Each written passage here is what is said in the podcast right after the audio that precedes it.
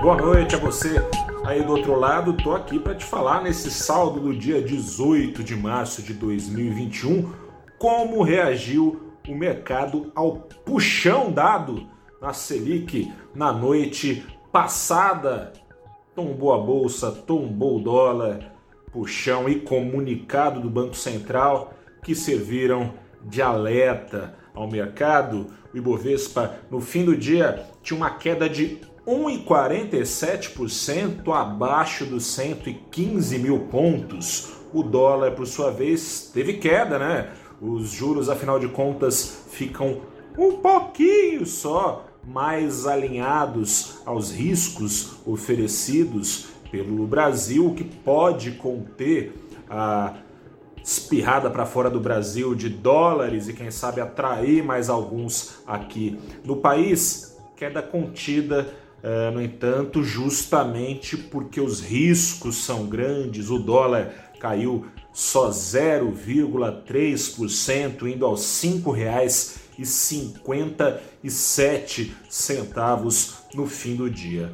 Falar um pouco aqui da alta em si e depois do comunicado do Banco Central, que também, ou talvez até mais, trouxe uh, reações no mercado de capitais, a alta da Selic de 0,75 ponto na noite passada aos 2,75% ao ano foi acompanhada de um aviso de que vai ser dobrada a dose na próxima reunião, se nada mudar. O Banco Central deixou lá bem claro com todas as letras que vem uma nova paulada para cima de 0,75 ponto, levando a Selic em só três meses dos anteriores 2% ao ano para 3,5% ao ano. Na bolsa, ações ligadas ao consumo dos brasileiros, muito embora esses 3,5% ao ano sigam num patamar estimulativo, é bem baixo ainda. Essas ações que dependem do consumo dos brasileiros apanharam. É, Magalu hoje caiu na casa dos 7%, liderou ali no setor. É, as quedas, Gol também caiu bastante, mas aí é verdade que teve também o balanço da Gol sendo divulgado com números nada agradáveis sobre o último trimestre da companhia aérea.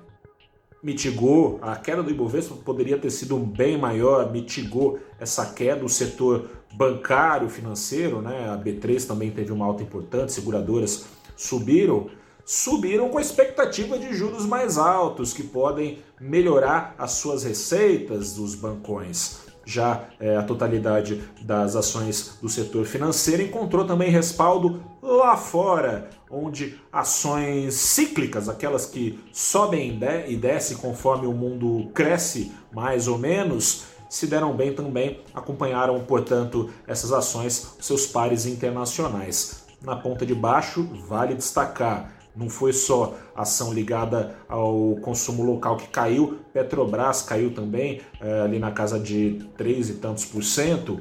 Um tombaço que teve hoje o preço do petróleo que vinha em rali, teve um grande solavanco, queda de 7%. Estoques nos Estados Unidos estão em alta e também tem uma preocupação sobre o consumo global, em especial na Europa países da Europa estão fazendo a sua vacinação, estavam todos eles, nem todos agora, essencialmente com antídotos imunizantes da AstraZeneca. No entanto, boa parte ali dos países interromperam a imunização, interrompeu a imunização com esses antídotos pairando sobre eles ali risco de, de reação adversa. Então, estão sendo feitos mais estudos antes de liberar novamente. É a expectativa do mercado, porque também é o que tem dito analistas da área médica, dizendo que os riscos oferecidos são bem menores do que os benefícios oferecidos. Falando agora do comunicado do Copom que serviu de alerta ao mercado. Não vinham bastando 3 mil mortes quase ao dia aqui no Brasil, restrições de mobilidade, vacinação lenta e Bovespa nos últimos dias subindo a despeito disso tudo.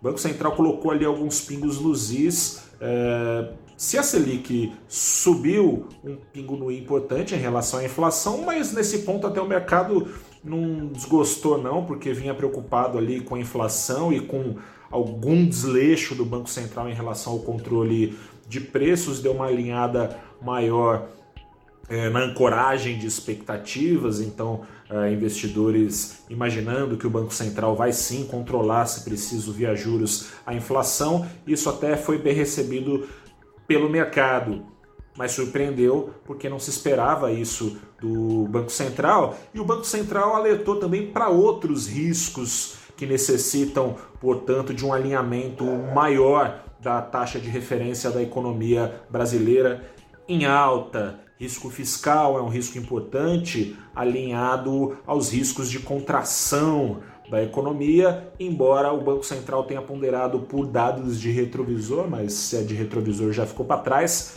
indicando alguma retomada na economia brasileira. O Banco Central alertou que para frente o cenário não é exatamente dos melhores, com restrições de mobilidade, agravamento da pandemia trazendo contração, é, provavelmente econômica nesse primeiro, quem sabe, semestre. O trimestre já foi já foi para o saco do gato.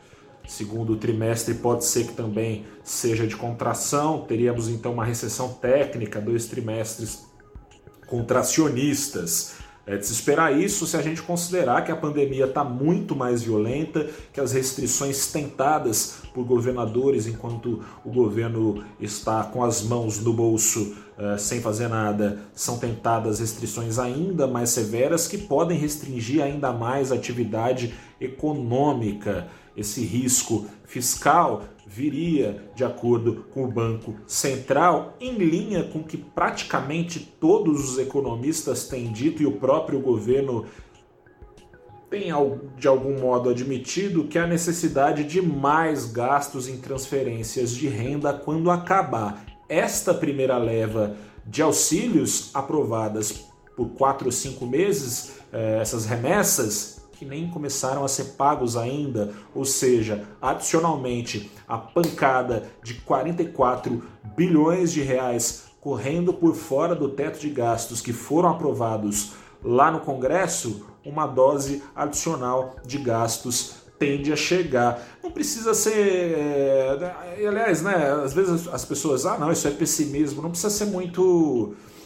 Não precisa nem ser muito realista é, para imaginar que isso vai acontecer. Ano passado, a contração da economia aconteceu com uma pandemia menos pior. O governo está pagando auxílios menores do que no ano passado, portanto, o impacto positivo na atividade econômica vai ser menor também. Desemprego e emprego, né, criação é, de atividade via emprego e, e volta do consumo tende a ser das últimas coisas a acontecer numa retomada, que ao que tudo indica não vai estar tá acontecendo é, quando acabar essa leva de quatro meses de auxílios, porque depende de vacinação, que é a conta gotas, ainda que o governo agora tente correr atrás do prejuízo, o prejuízo está aí em forma de vidas sendo perdidas, empregos, renda. No final do ano, só no melhor dos cenários, de uma maneira massiva pode estar acontecendo a vacinação.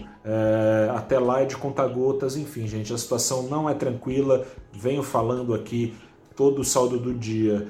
Pode ter alta de bolsa, pode ter isso ou aquilo, mas parece estar um pouco desmedida ali, é, o, descalibrado o termômetro do mercado, porque tem um fluxo muito grande em busca de ativos reais as expectativas são menos refletidas do que já foram em outros carnavais na bolsa. Se cuide aí para não perder dinheiro com uma surpresa desagradável daqui para frente. Só se surpreende quem permite se iludir. Espero que não seja você aí do outro lado parte desse grupo. Para isso, te convido a acessar o valorinvest.com para saber, tintim por tintim, tudo que tem acontecido na economia brasileira, no andamento da pandemia, que é assunto de saúde, mas sem o qual, eh, sem essa solução da crise sanitária, não espere por solução da crise econômica, porque não vai vir, depende da saúde dos brasileiros, a saúde da economia. Fico por aqui, por aqui Grande abraço a você, se cuide aí, reforce o seu cuidado, se precisar sair, afinal de contas é uma ninharia esse auxílio, é, a gente sabe que apesar de tudo é necessário muitas vezes sair para colocar a comida na mesa, se cuide aí do outro lado, reforce os cuidados. Grande abraço, desejo a você força e sorte, alguma sorte também é necessária para enfrentar esses próximos tempos. Grande abraço, boa noite, até a próxima e tchau.